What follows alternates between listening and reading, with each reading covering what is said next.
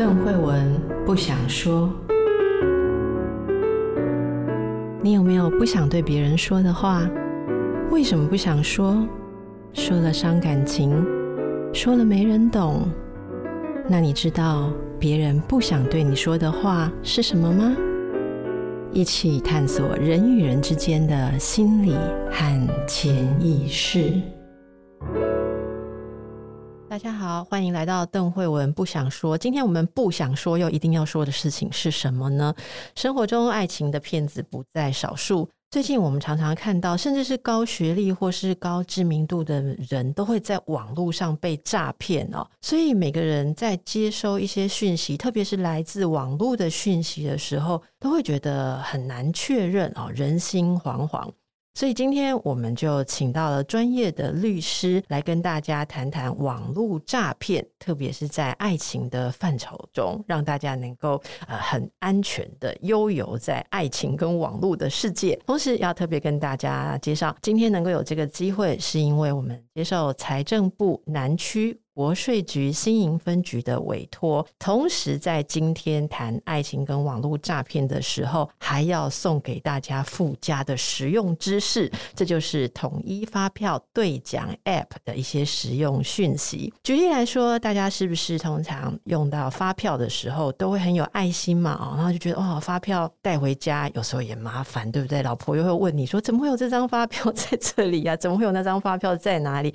那大家就把投到爱心。发票箱，可是心里大家如果知道这些诈骗的话，是不是有个疑问呢？发票投进去后，是不是真正会捐到社福团体呢？这里面这种。机制如果我看不到，诶，有些人就比较担心哦。那怎么办？也不能就不捐呢。所以现在提供大家一个很快速又便利的方法，你不用纸本也可以捐发票哦。这就是我们刚刚讲的财政部统一发票对奖 App 里面有捐赠专区的功能。你可以使用这个专区，就可以把发票捐到自己选定的公益团体。啊，这是 App 上面，如果你有设定捐赠码，结账的时候。请店员来扫描，或者是口述捐赠码，马上就确保你要捐的东西捐到你要对口的地方，是不是很方便呢？好，这个就第一个，今天就马上就送给大家一个统一发票对奖 App 的小知识，那就进到我们的主题喽。先欢迎梁佳瑜律师，佳瑜律师你好。邓医师好，各位听众朋友，大家好，我是梁佳瑜律师。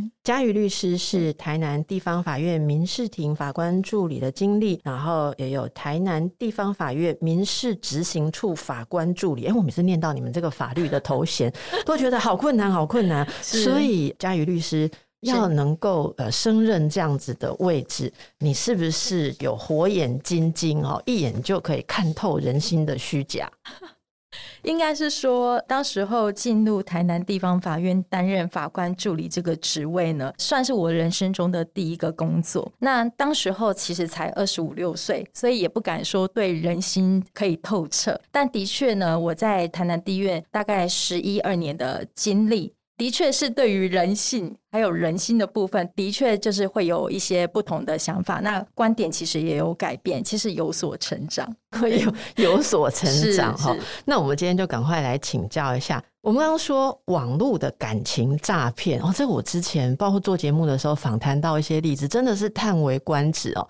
就我我不知道应该叹为观止，说这样子也会有人相信，还是说哎，竟然可以做到这么天衣无缝？其实两种我都有看过。请教律师，什么类型的人比较容易受到网网络的感情诈欺呢？其实，在我们的办案过程当中，我后来其实有统计一下哦，其实会受到网络感情诈欺，真的不会区分你的学历的高低哦。那甚至就是说，你曾经在大企业待过，你有很好的经历，然后你有很好的资历，不管你的职业是什么，甚至不管你的性别是男是女，其实都有受到感情诈欺的可能。那至于什么类型的人会比较容易受到网络的感情诈欺？其实我觉得这个蛮适合去讨论到心理层面。呃，以我办的个案来说，我觉得内心如果是比较处于脆弱的，或是你的需求是比较没有办法被满足的一个状态。你是说感情吗？寂寞这样子？对，其实寂寞还有内心的脆弱，因为我的家事案件比较多。那我后来发现，就是有一些家事案件的当事人，他们在家庭当中可能不被认同。不获得支持，嗯嗯，那他们需要透过家庭以外的一些支持系统，就是一些支持系统，因为他们想要被认同嘛。那于是呢，就比较容易会踏入到这个网络感情诈骗的一个陷阱里面。嗯，哦，这个是讲有家庭的状况。那如果你是单身的状况，哎，那这个更多哦。那单身的部分通常有一个状况是，当事人他的那个要求比较高，他对于对象的选择，他可能设定的比较高。那他身边周遭，不管是他认识的，或是别人帮他介绍的，他可能一点兴趣都没有，因为他自己在自己的内心已经有设定了一个界限在，所以他就很容易被网络上的这种诈骗。因为通常这种网络诈骗，他们都会用那种高富帅嘛、白富美的那个照片，然后制造一种他好像就是学经历很好，然后他的资历很好。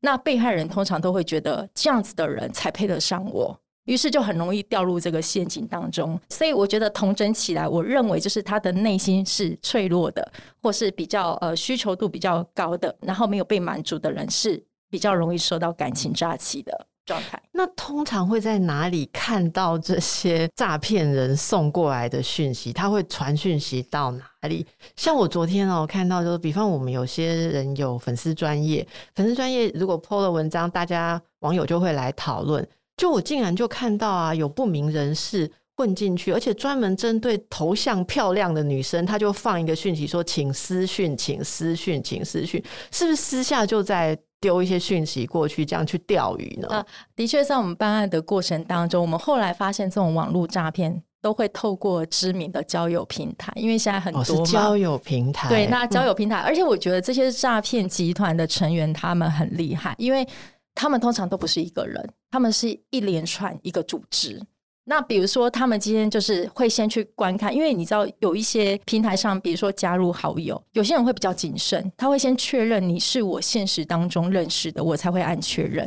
但有些人他就是报交友平台嘛，不管是谁来交友，他都会去按确认，可是他可能没有去查明身份，那后来就被盯上了。那这个诈骗集团的成员，他如果盯上你了之后，他会先看你的资历，会看你的学历，他会看你在社会上的地位到底到哪里。哦，对，所以他们其实是一连串的人，因为他们锁定你之后，他们就会开始幕后开始讨论，他们到底要用哪一个剧本、哪一个手段来行使诈骗。比如说像邓医师好了，或者是骗我。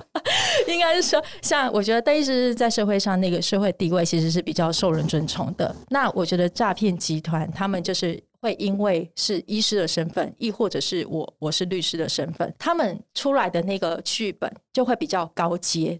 比如说，他们就会跟你说，哦，他是在哪一个厉害的上市贵的公司担任了什么财务经理，或是什么主管。然后他的投资手法非常非常的厉害。那当然，诈骗集团他们会谈到钱，那都是后阶段。前阶段一定是会先跟你经营感情这一块。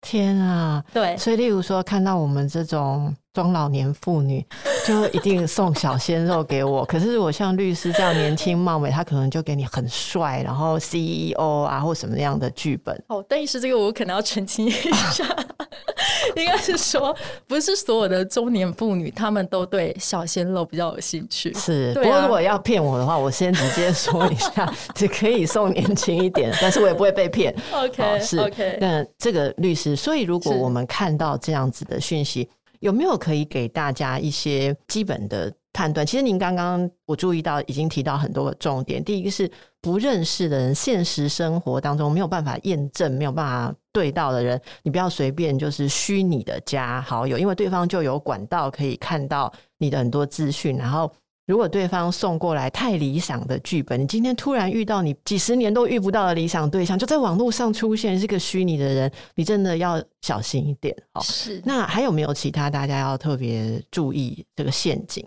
其实就提醒听众朋友，像这种突然如同天上掉下来的礼物般，你。这辈子可能都没有遇过哎，这么帅哦，或者这么美的对象，那刚好呢，就是也非常的富有，然后资历什么都很好。那你其实第一步你就要有警觉性。那此外就是还有一个，既然他说要诈骗你，他就在网络上认识，除了诈骗你的感情之外，他最终他要诈骗其实你的钱，所以他在跟你经营感情。我们先就是不论说这个感情上的经营，你投入了多少，他在跟你经营感情的这一段时间，他会慢慢的释放出一些话题。例如一刚开始可能就是到三餐的关心，日常生活的对话，慢慢的让你卸下心防之后，开始跟你讨论投资。比如说像现在很夯的买虚拟货币，只要扯到钱，嗯、那你们的警觉性就是一定要提高，这是第二点要注意的。那第三点就是说，因为其实人跟人在交往的时候，比如说就是男女朋友啊，然后之间交往的时候，大家就是两情相悦嘛。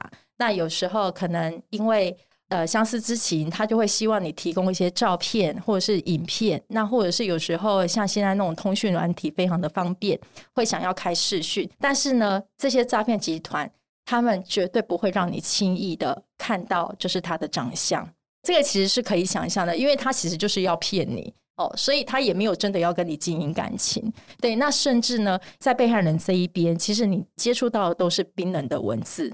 都是文字跟讯息而已。那背后操作这些东西的人，通常不会是一个。就像我刚刚讲，他是一连串的人，所以他一定不会轻易的答应让你知道他是谁。他也不可能跟你视讯，他也不会 send 照片给你。但是他会有可能会打电话给你，就是声音。他可能就是他们这一连串的人，就是其中一个人，他就是负责跟你通电话，让你误以为都是同一个人。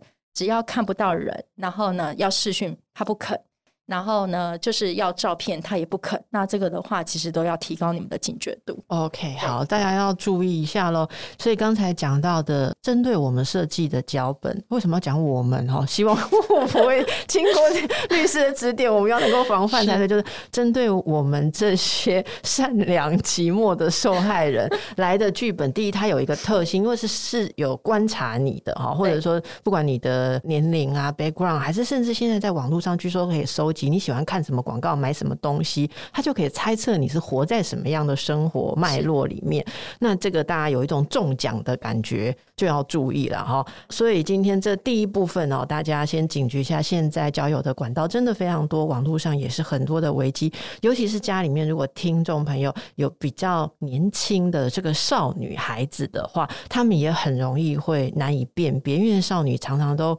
我真的觉得比较真善美，就很不愿意去相信世界上有丑恶的事情。有时候身为父母，像我觉得要告诉孩子说世界上有这么丑恶的事，然后小孩子那张受伤的脸，仿佛觉得说妈，你就是想法最邪恶的人，那我们就会讲不出口。可是你真的要告诉他说，这上面有很多复杂的事情哦。希望能够提供大家一点警觉，不要随便以为自己会中奖。那这个中奖就谈到另外一种中奖，有人说哼，我对于爱情都没兴趣。我就不会被诈骗。不，只要你有买东西，你也可能会中奖，因为我单独发票，我们有发票。这时候就要顺便的提到，我们今天的这个小知识，提醒听众朋友，收到统一发票或者是各种的中奖讯息要当心呐哈。这个来请教一下律师，中奖讯息也可以骗人哦？中奖讯息可以骗人？呃，我们比较常见的方式是因为像我们现在那个讯息都会收到一个连接。就比如说，我们就是莫名其妙会收到一个讯息说，哦，恭喜你买了什么东西，然后中了多少钱，然后它下面会贴一个链接给你。蛮多听众朋友，或是像我们事务上办案很多的当事人，他真的都不会去确认这个网址的来源，他就会直接先点入了。那点入进去之后，就两种方式，第一种叫你 key 资料嘛，就是你的姓名、生日、电话、住址。那第二种就是你 key 进去之后，它会自动去连接到你的 Google 账号。或是你的就是一些社群软体的账号，那么厉害，因为有一些它是设定手机的那个资讯自动带入的，它是会自动带入的哦，哦，那其实就非常的可怕。我们先姑且不论你的手机会不会被骇入，然后侵入资料，基本上你只要点了那个连接之后，可能你很多东西其实都是被掌握的。所以其实统一发票的这个连接，其实还是会有诈骗的情况存在。对，好，那这里就说了哈。我们今天要介绍的财政部统一发票兑奖 App，其实可以防范这件事情。怎么使用呢？大家注意，刚才说的，如果你手机收到一个简讯，跟你说你中奖了啊，连进去要填写一些什么汇款账号、姓名、身份证字号，这些都是个资，你千万要冷静啊，不要直接就点这个连接。那就是不管你中多少钱啊，你你通常我都会认为说，干不扣脸，我真的中那么多钱嘛？你就会冷静嘛。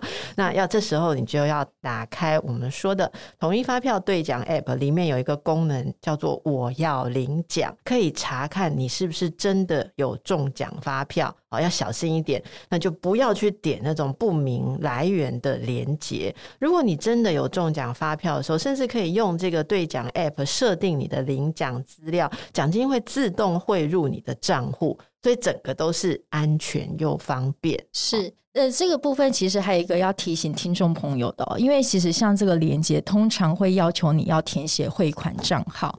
那其实现在诈骗真的非常的猖狂。呃，其实邓医师或者是听众朋友，你们应该都有听说过，就是被当人头户这件事情。对对，你的银行账户其实是很容易被诈骗集团拿去利用。那怎么利用呢？他其实会被设一个断点，比如说他拿了你的账户，但是他现在骗的是另外一个人。那他就会要求这个人把呃钱，对我们来讲其实就是犯罪所得啦。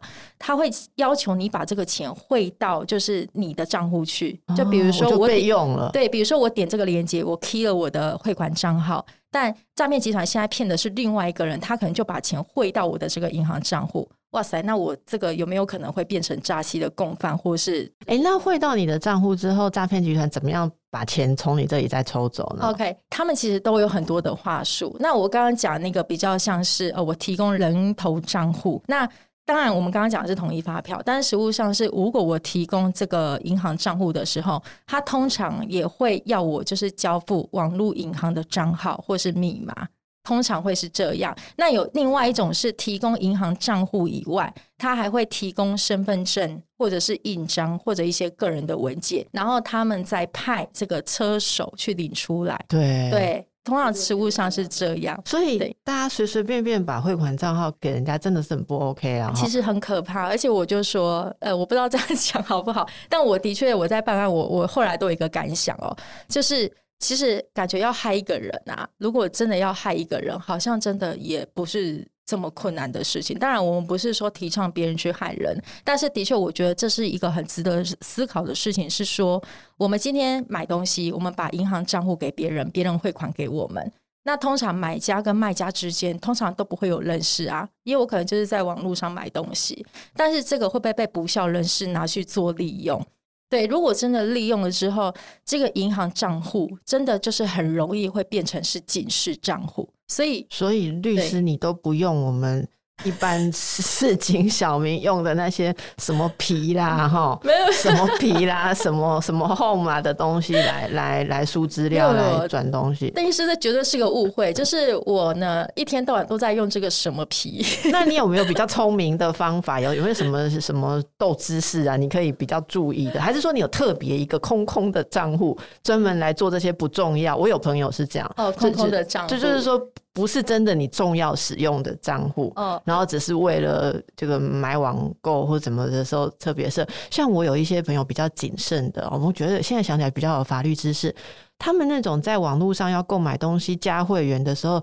那个 email 是单独的一个 email，甚至也不会牵连到自己的真名的感觉，嗯、或是任何东西，不会真的用自己公司或什么私人的 email 去登录。哎，这些会有帮助吗？嗯，但是可是我觉得其实这个有点不治本啊，因为其实就像邓医师刚刚讲的哈，我今天就是用一个里面都没有钱，就是空的账户，我去买卖东西，但前提是我们 care 的是你提供了账户的这个行为，就还是你嘛？对，就还是你的身份。对，那那比如说哈，那你可能你刚刚讲那个。电子邮件，其实这个如果真的要去追查，这个都可以追查出来，你后面到底是从哪一个 IP 位置发出去的，所以根本也没有办法抵挡他们透过这个门来搜到我们的一些其他个人的资讯哦。对，的确是有一点难度，所以我我 通常都会透过那个第第三方平台，就是比如说刚刚我们讲的什么皮啊，或者是什么购物网网站是比较知名的，那那个可能就会比较有保障。好，所以这个深深的感受到哈。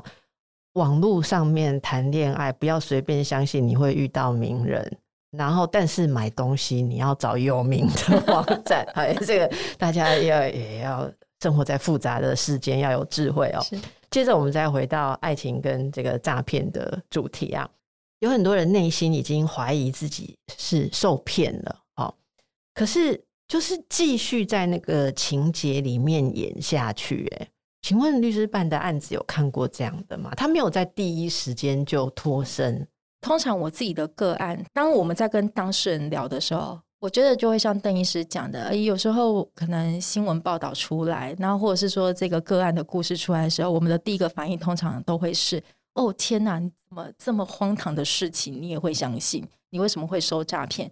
可是当我们在跟当事人聊的时候，诶，他们第一时间的确，他们其实是会内心产生矛盾的，他们也曾经产生过质疑。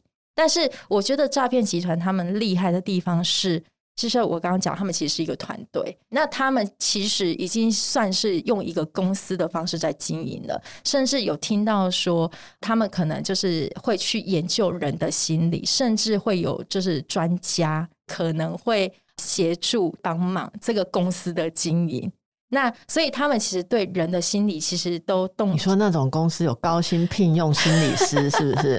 这个不方便说，但是的确是有听到说，就是他们是真的很专业，因为既然他们这个行业他们是用一个公司的模式在经营，那他们就是各个专业领域的知识还有人员，据我所知其实是。大规模对，其实是蛮齐全，所以呢，其实就是拉回来刚刚的那个话题，就是说被害人他当然第一时间他会怀疑自己遭受到诈骗，但是诈骗集团的人他们也很聪明，他们已经感受到你可能已经在犹豫了，或是你已经有所质疑，那他们就会赶快再用话术把你从你的自我质疑的那个状态再把它拉回来。律师可不可以帮我们想一想，有没有你有印象的例子啊？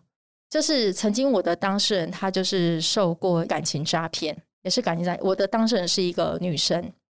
那其实呢，对方男生就是也是就是也是诉说了一个故事嘛，就是说什么他在国外是担任什么什么高阶主管，还是什么财务经理之类的。但是这个被害人呢，他其实也有警觉心哦，他其实也有跟对方要求说，好，那不然你就让我看看嘛，你让我看看你的人长什么样子。你说你在什么公司担任什么职务，他还的确上网就是去查了那个公司，也的确有那个公司存在。但是他跟对方要求是说，那你把那个工作证或者是把那个名片就是发给我。那对方可能就是都用各种借口哦，比如说什么不方便啊，我们这样什么各自会外泄，我们公司可能会对我们做惩处。那亦或者他就会塑造说他是一个高阶主管哦，或者是他是公司的经营层面里面的人，他认为他的身份是没有办法被透露的。当然，被害人他还是会质疑，可是通常他也不会因为这样再继续的追下去，因为就像我刚刚讲的，通常会被感情诈骗的人，其实他们内心是很脆弱的，他们是有一部分的需求是没有办法被满足的，所以我觉得最可怕的点在于说，被害人会自我催眠，他们会催眠对方提出来的理由都是真的。会合理化他们的行为，这是让我觉得比较可怕的点，就是自我催眠的能力会变得非常的强。这样子，你让我想到，其实我听过一个例子，嗯，是在那种专门的交友 App、交友的 App 哦上面认识的人，交友软体的运作好像是你的资料和你的希望条件 po 上去。就很多人来想要邀请你，然后你可以看你顺眼的在接受。对，好，那在接受的人里面，当然就是一个非常符合他想象的人，然后有一张照片，照片看起来也非常像是他的菜，就是这位案主。嗯。然后在这个互动的过程中，也是很符合律师讲的，他照三餐会 drop 讯息来问候你，嗯、然后你你告诉他你在做什么事，他都会给你很多的赞美啊，觉得你好棒啊，你为社会国家做了什么，对，就得到很大的认同，而且就是嘘寒问。暖哈，然后还会很公道。像我说的，有时候一些认真工作的女性，其实是内心很需要被呵护，所以她还会跟你讲说，你就别那么累了哈。有时候工作做烂一点也 OK 啊。像你这么好的女生，值得呃怎么样偷懒一下，老板疼疼你也是应该。就是会有非常非常 sweet 的话。对。结果不久之后，这个男的就突然间一天没讯息，等于已经把你养到你没有他的讯息会觉得。很不习惯的时候，已经习惯。对，突然四十八小时都人间蒸发，那这个案主是不是被弄得非常的焦虑？是。等到他再联系上的时候，那个状态就像你讲的，非常容易接受暗示。对方就说他是在工作的时候突然间受伤，而且还说是在试图传讯息给这位案主的时候不慎摔落，所以你就有罪恶感，你就会觉得说自己是有罪恶感吧。是。然后接下来就是说。因为摔伤，你猜得到吧？没办法工作，所以经济上面临时调不过来，他要的数字很大，你不是会生活费给他哦？嗯、那他们这种人，我接下来就不是讲单一的案例，我看过很多，他就会说，他不是只需要生活费。因为他不会把自己设的那么 low，嗯、他会说他有很大的进账的可能的大投资，嗯、如果现在因为他暂时一笔转不过来，他会损失多少多少，嗯、所以他要你跟他参与投资，然后他还 promise 分给你很多的利润，嗯、那个数字是很大的，就变成金钱的诈骗。那其实我听过不止一个这样子的案子。我不知道说这些案主平常有没有脆弱，甚至如果要比脆弱，我觉得他们可能没有比我脆弱。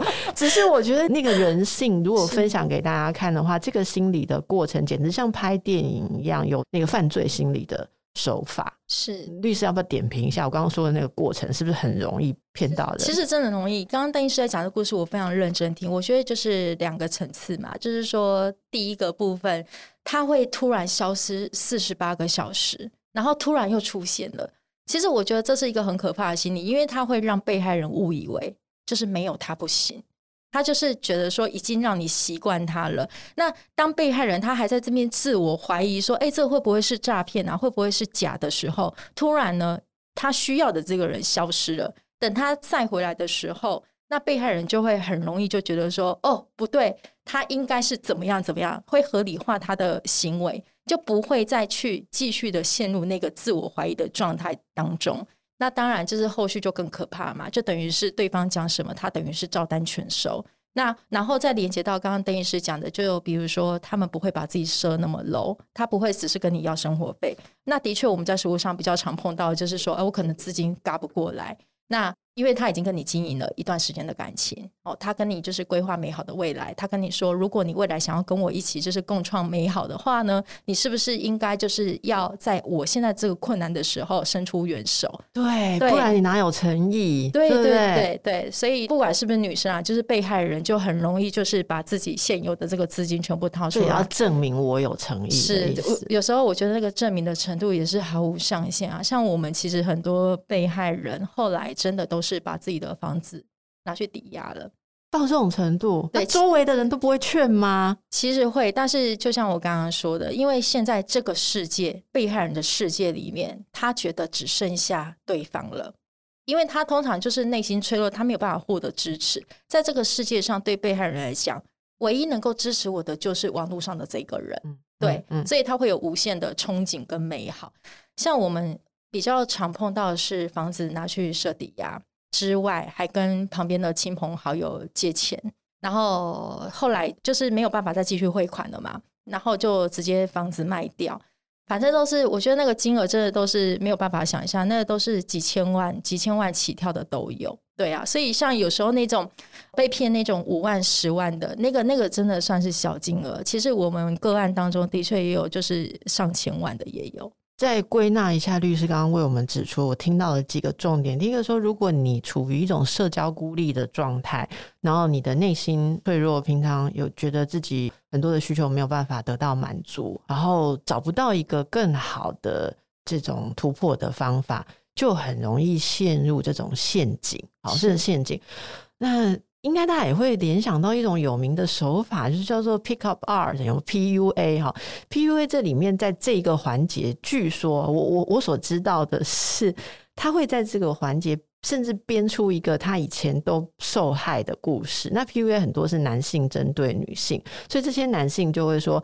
他以前，他之所以到现在还单身，然后有机会跟你来交往，嗯、是因为他以前遇到的女人都是婊子，然后都是用光他的钱，然后在他有困难的时候就一走了之，然后就是催眠说：“我相信你绝对不是这样的人。”那所以就把你卡死了。在他有困难要你汇钱的时候，如果你说我跟你现在谈感情，不要谈金钱，他就会说：“果然女人都是我遇到的这样子，我心灰意冷了，我这是最后一次。”孤注一掷，想再跟你试试看，没想到你也跟以前那些女人一样，你只想接受我的好处。好，那我对你嘘寒问暖的时候，你都很舒服的接受。可是现在我只需要你一点点帮忙，就这样。果然你们都是怎样，你们都是怎样。这时候很多好女孩就不行了。我我觉得心理上您讲到的是说，我先说我的看法，等一下请教一下律师哦。我觉得有时候大家被好女孩这个东西在社会文化上框得太厉害，只要人家把你归类为跟坏女人一样，你就抓狂了。你拿出什么房子卖掉都要证明。我跟他讲的不一样，可是他讲那些人根本不存在，大家醒醒啊！是律师是不是有这样子的例子呢？是，哎、欸，其实刚刚邓医师讲的这个故事哦，其实我其实自己有一个内心上的疑问，因为我发现其实真的蛮多男生，他就是会用这种方式，然后呢索取你的爱。但是对我来讲，因为我不是这个心理上的专业哦，通常对我来讲，我都会认为这是一个母爱泛滥的一个行为啦。是，对啊。那我其实不知道是不是女孩子，就是女生都会有母爱泛滥的，是不是每一个人其实都会有这样子的？不知道，我只知道如果你养八个小孩，用尽你的母爱，可能比较没有母爱可以泛滥。但是我像你讲的单身或在家庭里面比较没有得到认同，是，我想很多人都有输出爱的。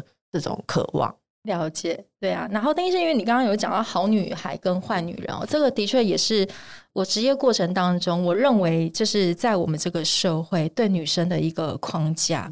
虽然我们现在都说女权高涨，女权高涨，但是我真的觉得这个传统的框架其实是一直拿不掉的。女生就像我自己好了，就是我们其实即便别人认为我们在前卫，就是说哦，我们的这个女权意识非常的清晰，非常的高涨，但是我觉得那个传统的框架其实是一直都在的，而且这个东西是连我们自己我们都拿不掉。我们想拿，我们也拿不掉的，所以我们很怕被别人有负面的评价。对，对，我们想要尽力的展现我们的好，我们想要让别人知道哦，其实我为了这段感情，我为了你，我可以做到什么样的地步，来证明我自己是一个好的女生。对，我觉得这个其实是很无解，这个框架可能就是自己都拿不掉，别人其实再怎么说，其实也帮不了你。这个其实是你刚刚说的那些犯罪，如果是一整个公司、一整个集团，万一他们真的有聘到像我们这么好的 心理专家，没有了，好是这个怎么会有心理专家去帮助人家做这，就是是违反伦理哈，这是一定要吊下他的证照。就是说有这样子的集团，那么我们社会上。越是框限大家的东西，他拿来利用的时候，力量就越可怕。其实这里我也想到，刚才律师您有提到。有时候对方不给我们看他的视讯啊，不给真实的照片，可是却一直要你的视讯，要你的照片，然后这也是常常男性要女性表达诚意呀。好，就说我们就是已经谈到这种私密的程度，你是不是应该给我看一下你的什么照片啊？哈，呃，或是裸露的照片或什么？我知道很多的案件里面，女生会把这样的照片送出去，其实一开始都是非常不愿意。甚至也也蛮紧张，说会不会被拿去滥用？嗯、但对方就会用到刚刚说的这种方法。好像我有听过的几个，一种就是说，那你根本没有把我真的当男朋友。嗯，好，这蛮常对。然后哦，我看到最厉害的一个是说，那我们就不要再继续下去哈，因为我知道我不太适合太有主见的女孩子。感觉你蛮有主见，感觉你蛮强势的，然后那女生就不行了，你知道吗？因为因为我在我我们的文化里面就觉得女生强势好像就就没有人要一样，所以她就 她就顺从哎，可是竟然是顺从这样的事情，怎么办？律师，你赶快救救大家，这种心结怎么突破？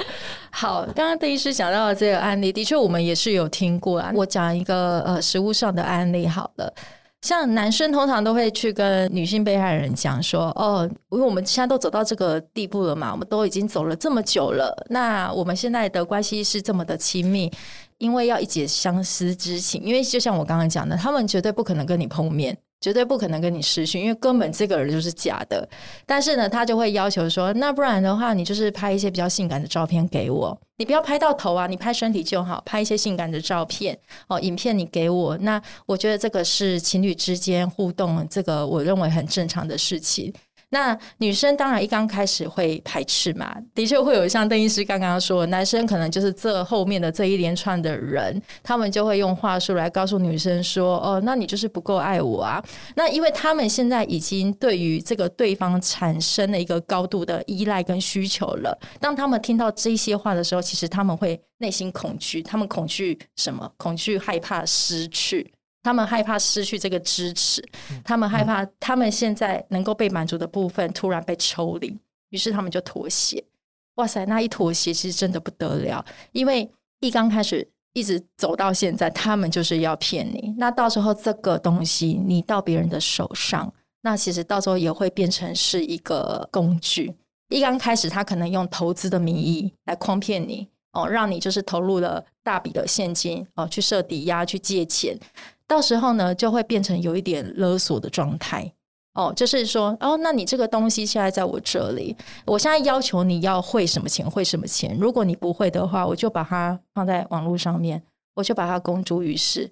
那因为像我刚刚讲，因为他们通常都是透过知名的社群软体去认识你，那他也可以跟你，因为其实如果说突然这样子公然的，就是散播在网络上面的话，可能会有一个就是呃散播猥亵物的问题嘛的一个刑事的责任，但是他根本不用公然啊，他只要 send 给你的朋友就好了。对，还所以我就刚刚讲嘛，他就在你的这个社群账号下面找跟你有关系的人去 send。对，所以邓医师，其实我有时候在想说，哈，你看这一连串的事情发生，但是我们是不是应该要回归到本质？就是说，因为我们其实都在讨论感情诈骗，那前面两个字就是在感情。那感情上呢，我觉得说，不管是男生或女生，其实对于自我认同，对于自我这个价值的这个定位，是不是很重要？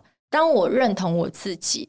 我把我自己站稳了之后，我其实根本外面任何一件事情是影响不到我的。但是这个东西到底我要怎么样的去建立，这个可能就是要请教 邓医师。是，非常非常同意律师所说的哦。其实那种自我认同，其实牵涉到最重要一个部分是你会行使界限。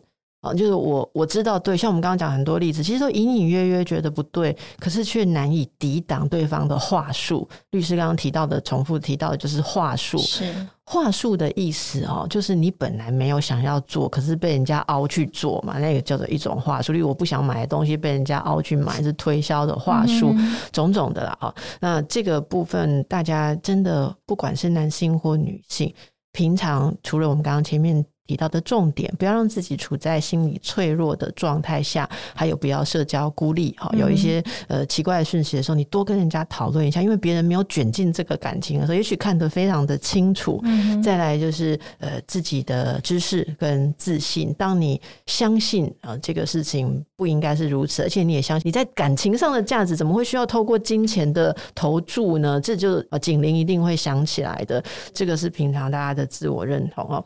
那我们接下来。要谈一谈，如果真的遇到这些事情，感情的诈骗、金钱的诈骗，两方面的损害，被害人之后常常会陷入非常受伤的状态。是，我不是只有金钱损失跟感情损失，我觉得连自信都会破损。这个关于事后疗愈的过程，那先请教一下律师，有些什么建议？邓医师，因为其实像这种感情诈骗，就像就像您说的，除了感情外，还有金钱嘛。那金钱的部分的话，当然就是透过专业，比如说当事人就是会找律师帮忙去协助处理，哦，去行使一个他呃刑事上受诈欺，那民事上去请求损害赔偿的一个路径。但是对于律师来说，我觉得更困难去解决的，反而是当事人他的心理状态。因为他的感情，他就是被诈骗了。那所以我觉得，我们通常要做的，不只是协助他法律上的专业。就是他是需要被抚慰的，那我们怎么样扮演好这个角色？有时候对律师来讲，其实也是一种挑战。像我自己好了，我其实蛮喜欢看邓医师的书，哦，我也是蛮常听邓医师的节目。那因为我对于就是心理智商这一块本来就是比较有兴趣，那我可能就会去分享一些，就是我听到这个论点，或者是我听到了呃这个节目之后，我到底得到的什么？我的启示是什么？我会分享给我的当事人。那我觉得。呃，当事人他们应该是说，他们现在在感情上面，他们是已经受伤的，并不会因为你跟他讲了一次，他们就会好了，没有这么厉害。对，而且通常我觉得这个会一再反复的发生，你必须同样的话。你要换句话说，然后再告诉他，对，就让他觉得说，哦，他是被理解的。我们现在跟他是站在同一个阵线上面，是同一艘船上面的人。对，那自我疗愈的部分的话，其实我觉得，嗯，可以就是找朋友啦。当然，就是有些当事人他们其实也会把律师当成朋友嘛，就是我们会很愿意倾听，然后跟他聊聊天这样子。我目前就是比较倾向用这样的方式，但是我觉得这个都有限。重点是被害人自己要不要走出来，这个真的是他自己决定的事情。我觉得你讲的这个都是重点，就是你跟他在同一艘船上，这个感觉应该就是我最想说的。如果大家身边有朋友陷入过这样的状态啊，不管是早晚，但是他出来了，或者是事情过去了。你要帮助他，我真的想劝大家，最核心的一件事，要了解他这个被骗的过程是怎么发生的。像我们刚刚已经跟大家剖析过很多的因素，如果他寂寞。那你们这些当朋友的，怎么让你的朋友这么寂寞呢？对不对？你不要骂人家笨嘛。我有时候看到人家就说：“哦，拜托你聪明一世，怎么会做出这种事？”那人家就觉得很羞愧，是不是不敢跟你联络？他是不是更孤单？是。哦，所以我觉得第一个，我们不要用批判的角度去看。有一次我录节目的时候谈这个主题，我们介绍了一部纪录片，那个是真的是国际上面的。非常非常纯熟的犯罪集团，嗯、所以女主角真的是被骗的，就是你真的找不到缝隙。就是、嗯、我印象非常深，那一次的语坛来宾里面有各方面的人员，有教师啊，有律师啊，有心理治疗师，种种的，还有经历过这种事情的受害者。我们那时候其实讨论出来的主题，今天也跟大家分享：不要因为自己信任人而觉得羞愧。嗯，你不应该遇到这些事情，但是我们可以如何在不损毁自己的天真跟信任的这个状态下哦，我们能够学到或接受世界上很复杂，有很多人他要的东西，呃，你没有办法认同，但是世界上存在着一些。你要说，就像说环境阴暗的地方存在的一些病菌一样啊，就是有一些人他可能自己的人生是活歪了，但他要的东西是那样，你必须去面对，是像有这个部分，所以你可以好好的走自己的路，小心避开这些东西。可是万一真的撞到脱身之后，我觉得第一个要克服的是羞愧感，然后也希望大家在陪伴这些朋友的时候。能够不要因为自己的恐惧或焦虑，就把它贴一个标签，说他是会被骗的那种人。嗯，好，那因为其实这些东西离我们真的非常的靠近，非常非常的接近。那我觉得第二个部分是，如果是当事人，也许把这个当做一个机会来唤醒自己，我为什么会处于那么脆弱的状态？能不能更好的？照顾自己，好，那当然后面就是要延续蛮长的一个过程。我看到很多人是从律师在处理这些案件的时候，透过呃律师很细心的陪伴以及不加批评的这种支持跟了解，他们才愿意。重新跟人连接，是我真的觉得律师的这个位置也是非常重要，因为很少人是经过这件事情之后突然打电话给心理治疗师说：“我被骗了，我要心理治疗。” 通常他们都很脆弱，比较是你身边不管是朋友啦，还是帮他处理案件的人，还是同事，诶，其实就要麻烦大家一下齁。不用考执照，你就要开始担任心理疗愈的协助者了。所以，诶、欸，这个真的希望分享给大家哈。是好，那么今天我们主要带给大家，在这个现代社会、网络世界常常会遇到的危机，大家有一些觉察。那么，再同时回到呃，今天提供给大家这个节目，我们的南区国税局信义分局啊，要。呃，送给大家的哈，哎，这今天的节目真的很划算，同时学两种东西啊。来，刚刚讲到回到统一发票 App 哦，它里面还有我要介绍第三个功能，叫做载具归户哈。载具归户的功能是储存云端发票的工具，像 App 本身是可以用手机条码载具之外，你可以把你的各种卡、悠游卡、一卡通、iCash、电子票证、信用卡、各种商家的会员卡、跨境电商、公共事业都有载具。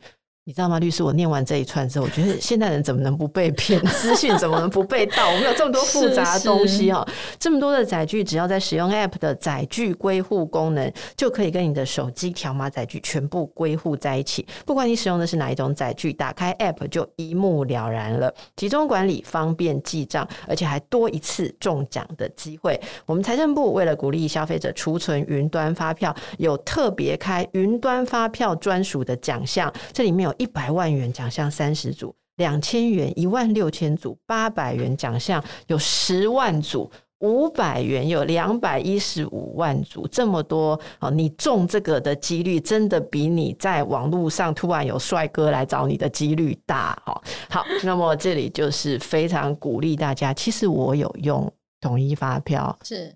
呃对讲 App，我用很久了。律师，哦，我应该也有用哈。我们今天来讲这个都很有资格，很有资格。对对对，那也鼓励我们的听众朋友，如果你还没有下载的话，赶快下载统一发票对讲 App 哦。嗯、那怎么取得呢？这个，哎，律师，你是你当初。就是要用这个统一发票 App，应该是毫无困难吧？嗯、下载然后就开通就用了，对、啊。其实应该是说，因为律师真的很忙，就是我们连那个 Google 日历的行程都是请我的助理，就是帮我，就是帮我 key 进去。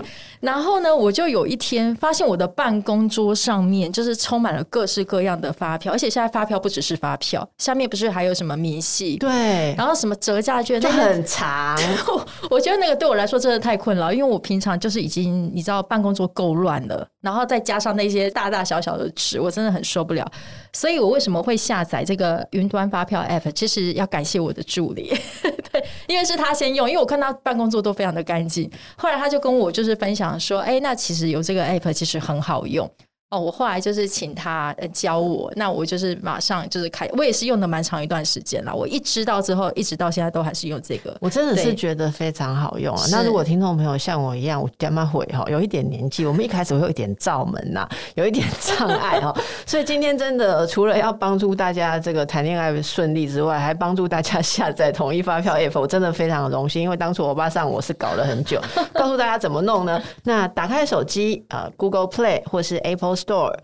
搜寻统一发票兑奖 App，App 你们公不知道 App 是不是 App 就是 APP 了啊。然后下载完成之后，你要点选注册新账号，输入手机号码有你的 email 信箱，就会得到一组专属的手机条码载具，你就可以开始载具归户。这个手机条码载具你通常也可以背起来，因为你去电商啊或哪边的时候，你都可以输入这个发票，就会被汇整到这里面。好，不要看我一句话带过去后，我是学很久。来，然后设定领奖账号。捐赠发票，当然你要捐发票之前，或是要能够直接兑奖领奖，你就是要储存云端发票。好，善用这些小工具，不但不用生出那么多长长短短的纸，现在发票就长长短短不同的格式，对不对？嗯、那可以把这个手机条码载具啊，可以放在手机桌面上啊，就可以多多使用，快速的储存。好，这这是我们今天的这个呃，也非常实验性的哦，双线的带给大家内。内容对不对？如果你呃感觉到这个实用的，我们跟律师谈论的内容，又同时可以改善你生活当中一个小问题，我觉得真的是一个非常好的方式。呃，本节目未来希望多在议题上每天都来配一点实用的小东西哦。那最后请问一下律师，有没有最后要带给大家好一些鼓励呀，好或者是是提醒的话语呢？好。